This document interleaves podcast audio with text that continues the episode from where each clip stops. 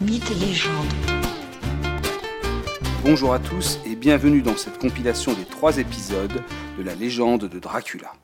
Cette légende s'appuie sur un personnage historique et sur une ancienne tradition, celle des vampires. Je traiterai ce vaste sujet en plusieurs épisodes. Dans ce premier numéro, je vais vous présenter le conte de Dracula historique. Puis dans les deux épisodes suivants, nous explorerons la légende du plus célèbre des vampires au travers du roman qui créa le mythe de la terrible créature des Carpates. Découvrons tout de suite le personnage historique, le vrai conte de Dracula.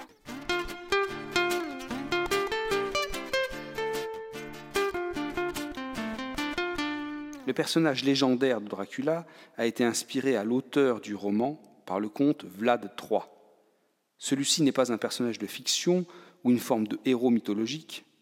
Non, c'est bel et bien un noble vivant en Valachie, c'est-à-dire dans l'actuelle Roumanie, à la toute fin du Moyen Âge.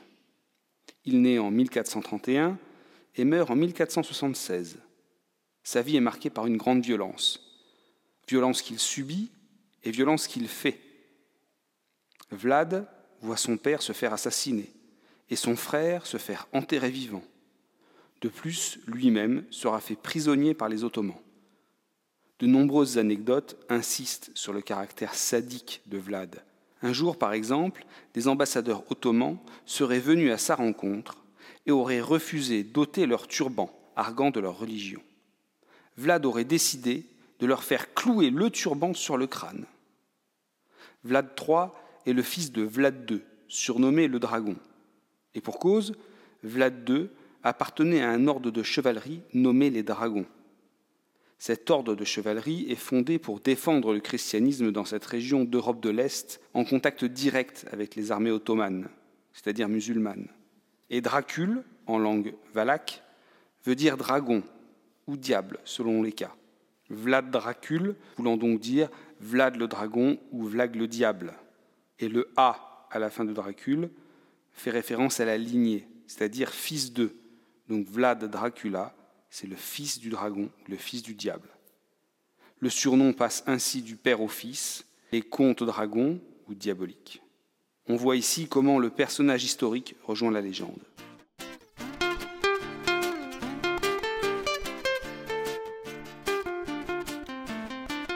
Mais Vlad III a un autre surnom, pas plus sympathique que Dracule. Il s'agit de Tépès. En langue valaque, Tépès veut dire empaleur.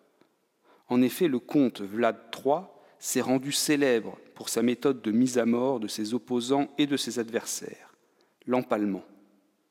Sa cruauté est réputée sans limite. Vlad est capable de dîner en présence de ses victimes agonisantes. Et des gravures réalisées du vivant même du comte le présentent prenant sa collation au milieu de personnes empalées il est difficile de chiffrer précisément le nombre des victimes. Si certains historiens ou auteurs comme Victor Hugo avancent des chiffres considérables, plusieurs dizaines de milliers, voire plusieurs centaines de milliers de morts empalés ou torturés ainsi par Vlad, la plupart des historiens sérieux parlent plutôt de quelques milliers, voire de simplement quelques centaines de personnes ayant été empalées. Vlad Tepes, Vlad l'Empaleur, est notamment célèbre pour avoir fait empaler de nombreux officiers ottomans, aussi des soldats ottomans, mais aussi des marchands allemands ou des nobles des grandes familles valaques qui lui disputaient le trône. À ce titre, une autre anecdote veut que Vlad III, le fameux comte Dracula, ait invité les plus vieilles familles de la noblesse de Valachie, puis aurait fait arrêter et exécuter un certain nombre de seigneurs présents à la cour, avant de contraindre tous les autres à une marche d'une centaine de kilomètres jusqu'au site de construction d'une forteresse, puis il aurait ordonné aux survivants de participer au chantier. Nombre d'entre eux seraient décédés dans les conditions extrêmement pénibles de cette construction. Vlad tient en fait pour responsable de la mort de son père ces familles de vieille noblesse.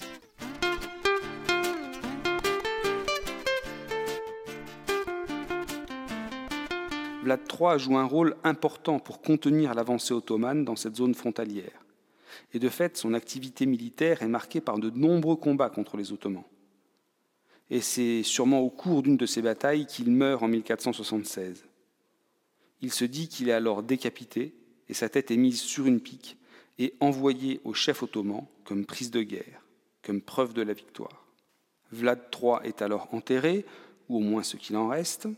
Nous ne connaissons pas le lieu exact de l'inhumation du comte. Plusieurs endroits sont en fait désignés par la tradition. Un des tombeaux retenus comme étant celui de Vlad III a été réouvert bien après sa mort et retrouvé vide. Cela a pleinement participé à alimenter la légende qui enfle au début du XXe siècle suite à la publication du roman de Stoker en 1897.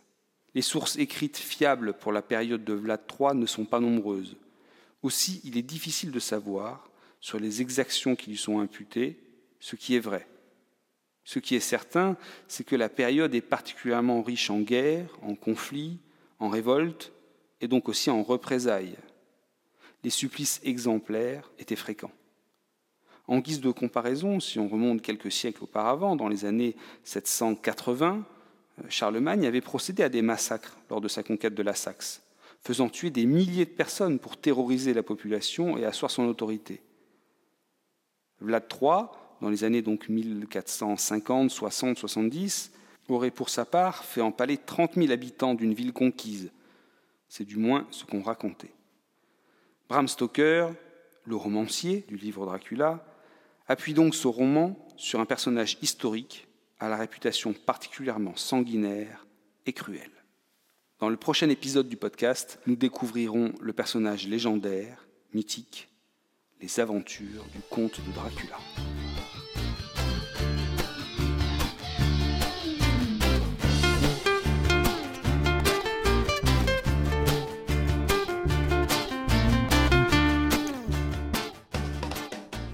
Je vous invite à commencer le voyage au cœur de la légende en Transylvanie. L'histoire débute ainsi. Nous sommes à la fin du XIXe siècle et nous suivons le périple d'un jeune avocat anglais, un clerc de notaire, répondant au nom de Jonathan Harker. Il est envoyé en Transylvanie, c'est-à-dire dans la Roumanie actuelle, pour finaliser une transaction immobilière, une acquisition faite en Angleterre par un certain comte de Dracula. Jonathan Harker a traversé l'Europe en train il observe les paysages et la manière de vivre des habitants. Il est heureux de visiter une partie de l'Europe si différente de l'Angleterre victorienne dont il vient. Jonathan approche l'Orient d'une certaine manière. Il note d'ailleurs des recettes épicées qu'il souhaite à l'avenir partager avec sa fiancée, Mina Murray.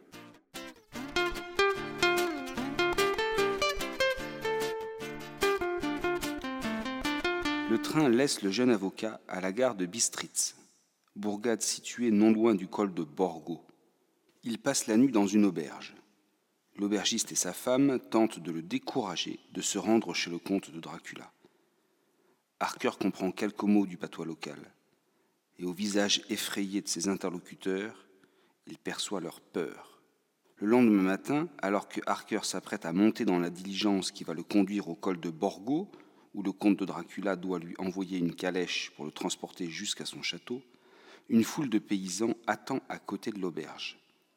Et chacun marmonne et se signe sur le passage du jeune avocat. Ce dernier perçoit le mot vampire, dit dans de nombreuses phrases des paysans à voix basse. Bientôt la diligence démarre et monte sur le chemin qui conduit au col de Borgo, dans les Carpates. Si le paysage est gai dans la plaine, il devient bientôt plus lugubre l'air devient plus froid, et les paysans croisés s'agenouillent et font le signe de croix au passage de la diligence. L'inquiétude de tous est palpable et commence à contaminer l'enthousiasme de Jonathan Harker. Le soir approche, la neige est tombée, la diligence poursuit son ascension vers le col. Une fois au point de rendez-vous, le cocher de la diligence conseille à nouveau à Jonathan Harker de ne pas monter dans la calèche envoyée par le comte de Dracula. Mais Harker maintient son choix.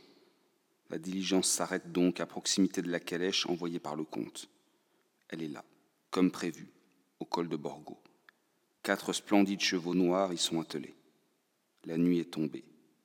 Le bagage de Harker est mis dans la calèche et la diligence s'en va, laissant Harker à son destin. Jonathan monte dans la calèche et celle-ci prend le chemin chaotique et long qui conduit au château du comte. On entend les loups, À plusieurs reprises, la calèche s'arrête, le cocher descend, s'enfonce quelque peu dans les bois, puis revient. À chaque arrêt, les loups semblent se rapprocher. L'inquiétude devient forte dans le cœur du jeune Anglais. La ville de Londres, civilisée et animée, semble bien loin ce soir. Et alors que le chemin serpente et s'enfonce au cœur des Carpates, une nouvelle fois la calèche s'arrête et son conducteur s'absente quelques instants. Les loups s'approchent très dangereusement de la calèche, mais à peine le cocher revient que les loups s'éloignent, alors que celui-ci prononce quelques mots. Les loups lui obéiraient-ils? Bientôt l'attelage s'engouffre dans la cour du château, dont la forme se dessine dans l'obscurité de la nuit.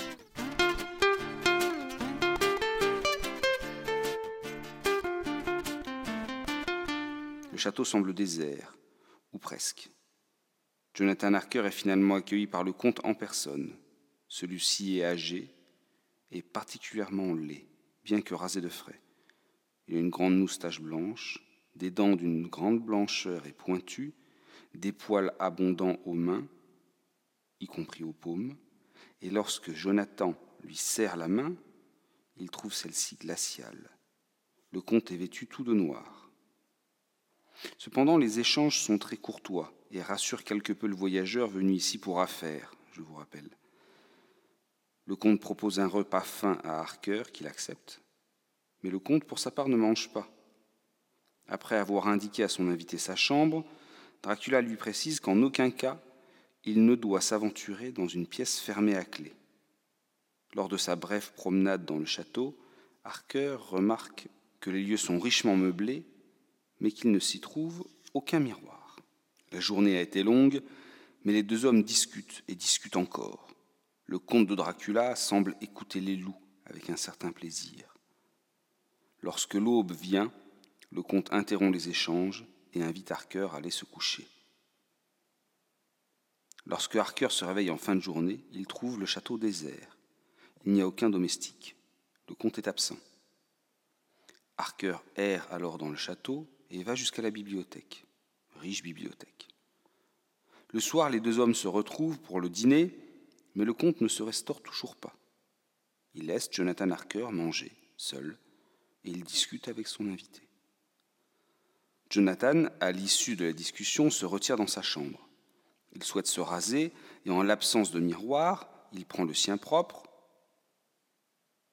Le comte approche doucement et Harker, surpris par la présence de son hôte, fait un geste brusque et se coupe. De même, en un éclair, il constate que son miroir ne reflète pas l'image du comte. Dracula, pour sa part, attrape Jonathan à la gorge à la vue du sang, puis il se reprend alors que sa main vient de frôler le crucifix que Jonathan porte au cou. Puis le comte saisit le miroir et le jette par la fenêtre. Le lendemain, à son réveil, Jonathan Harker approfondit son exploration du château. Il constate que toutes les issues sont totalement verrouillées. Le comte est de nouveau absent. Jonathan comprend qu'il est prisonnier de son hôte. Jonathan est arrivé il y a quelques jours le jeune avocat londonien a compris qu'il était en réalité prisonnier de son hôte. De plus, il a constaté que le comte était présent seulement la nuit, qu'il était très excité à la vue du sang et que son reflet n'était pas visible dans un miroir. Dans les jours qui suivent, le jeune Harker va de découvertes terrifiantes en visions d'horreur. Veuillez me laisser vous conter quelques anecdotes. Un jour, alors que Jonathan Harker continue l'exploration du château, il parvient à entrer dans une chapelle lugubre où se trouvent de nombreuses boîtes. Il s'approche d'elles, il regarde ce qu'elles contiennent, rien, rien, encore rien. Puis, ouvrant une boîte, il trouve étendu, comme endormi, le comte. Jonathan est pris de frayeur. Dracula ne bouge pas, il dort mais il dort les yeux ouverts. La scène affole le jeune avocat. La situation où il se trouve lui semble absolument inextricable. Oui, les paysans de la vallée avaient raison. Oui, le comte est bien un vampire, c'est-à-dire un être ni vraiment vivant ni vraiment mort, cet être maléfique, puisant son énergie du sang de ses victimes. Harker regarde le comte ainsi endormi, immobile, les yeux grands ouverts, cet être capable de commander au loup et de changer d'apparence, de changer de visage ou de devenir une chauve-souris? Tout en réfléchissant, Jonathan se demande si le cocher qui est venu le chercher au col de Borgo n'était pas le comte en personne. Peut-être. Le château est une prison. Son hôte est un vampire. La panique saisit Harker. Il doit trouver le moyen de s'enfuir sans susciter la méfiance du terrible châtelain. Sur ses pensées, Harker quitte la chapelle où repose Dracula. Mais il y revient un matin suivant, et ouvrant la caisse où est le comte, il trouve son visage rajeuni. Comment ce sortilège est-il possible? Harker observe Dracula et comprend soudainement. Le vampire est gorgé de sang frais. D'ailleurs, ses lèvres en sont encore recouvertes. Des gouttes perlent sur le menton du comte et dans son cou. Le sang a rendu au comte de sa force et de sa jeunesse.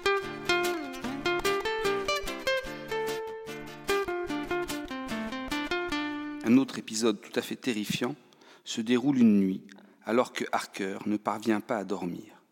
En effet, il angoisse à l'idée que Dracula pourrait venir le mordre au cou et boire son sang. D'ailleurs, pour tenter de se protéger, Harker a placé juste au-dessus de son lit un crucifix. Cette nuit, il marche dans les couloirs, il regarde par la fenêtre, et que voit-il? Il aperçoit dans la pénombre profonde de la nuit le comte se penchant par une fenêtre placée sur une haute muraille. Puis le comte descend le long du mur, la tête en bas, telle une araignée, tel un lézard, une créature surnaturelle.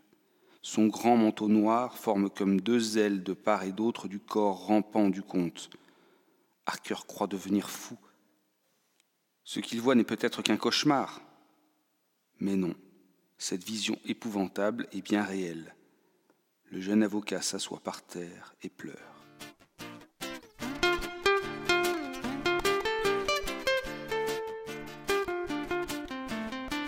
Troisième mésaventure que je vais vous raconter est sûrement la plus éprouvante et terrifiante pour Harker. Lors de ses explorations du château, il a trouvé une pièce, une chambre, qui lui plaît plus que les autres. Jonathan s'imagine que cette chambre devait être, dans l'ancien temps, celle d'une femme, d'une dame de cour. Jonathan Harker décide de s'y installer une nuit. Il s'y assoupit. La nuit est claire, car ce soir la lune brille et dans un demi-sommeil, Harker a une sorte d'apparition. Le moment est absolument bouleversant, partagé entre la peur, l'écœurement absolu et un profond désir. Harker garde les yeux mi-clos pour ne point éveiller de soupçons chez les visiteuses du soir. Mais de quoi s'agit-il? Il voit se tenir devant lui trois femmes. L'une d'entre elles est blonde et sa peau est d'une extrême pâleur. Les deux autres ont des cheveux noirs et longs, des yeux rouges comme injectés de sang. Leurs dents sont aiguisées comme des couteaux et blanches, si blanches. Leurs lèvres sont rouges, rouges et sensuelles. Voilà qu'à la vue de ces trois femmes, Jonathan Harker ressent ce mélange de peur et de désir. L'une d'elles, la femme blonde, s'approche lentement de lui, se penche vers son cou, ouvre la bouche et va pour le mordre. Harker reste impassible tiraillé entre la terreur et l'envie. Il sent le souffle de la femme sur sa peau exposée à ses crocs. Soudainement, le comte de Dracula entre dans la pièce et chasse les trois femmes en leur expliquant que le jeune homme lui appartient et qu'il ne leur laissera que les restes. Arthur est tétanisé. Il comprend qu'il est condamné. Un autre détail l'horrifie. Lorsque les trois femmes quittent la pièce, elles emportent un sac. Un sac dont s'échappe un soupir, un petit cri un faible gémissement, comme celui d'un enfant qui serait en train d'étouffer, agonisant. Harker s'évanouit de peur. À son réveil, il peine à savoir si pendant son sommeil, il a cauchemardé ou s'il a bien vécu cette scène d'horreur. La suite du roman raconte comment Jonathan Harker, aidé de ses amis, pourchasse le vampire à travers toute l'Europe. Mais l'essentiel des caractéristiques et des caractères légendaires du conte de Dracula sont dans ces premiers chapitres du roman de Bram Stoker. Premier chapitre que je vous ai raconté ici.